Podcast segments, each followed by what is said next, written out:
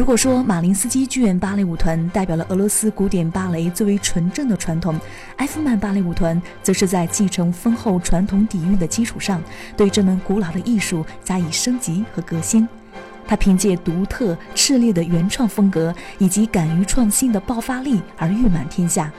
十一月二十号到二十一号，这支新锐的舞团将为京城观众带来芭蕾舞剧《安娜·卡列尼娜》。那今天剧小院也采访到了舞团的艺术总监保里斯·埃夫曼，他对这次的演出充满期待和信心。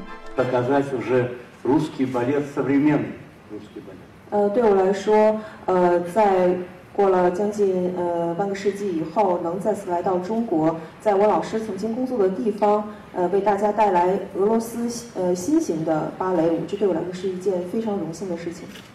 呃，我觉得在中国同时呃能够看到马林斯基剧院的芭蕾和埃夫曼剧院的芭蕾，对于中国观众来说是一个非常好的时机。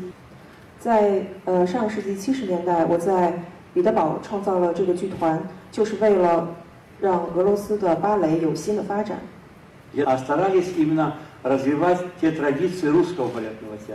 我想，我们剧团最重要的风格就是创造现代新型的芭蕾，而不是呃，这个现代新型芭蕾不是所谓的西方芭蕾，而是俄罗斯的新型芭蕾。呃，我想我们现在可以说是在世界范围内取得了一定的成功。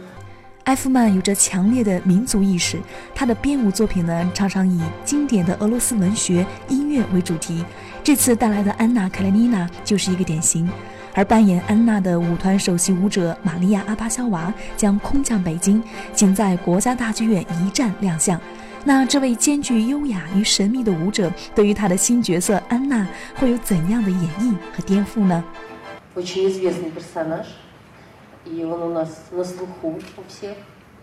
呃，我《安娜·卡列尼娜》这部作品是我们在呃小学、中学时代在俄罗斯就学过的一个作品，所以它是在俄罗斯如雷贯耳的一部作品。呃，我想通过电影、还是芭蕾、还是各种戏剧，在我们俄罗斯女孩的心中，安娜·卡列尼娜都是一个经典的形象，而我们也经常把自己带入这样一个形象中。我们希望能够感受她的当时的那些美丽的衣服啊。呃，那些复杂的年代背景，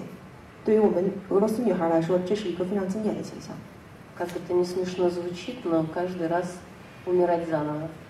所以，对于我来说，饰演安娜·卡列尼娜这个角色是非常幸福的。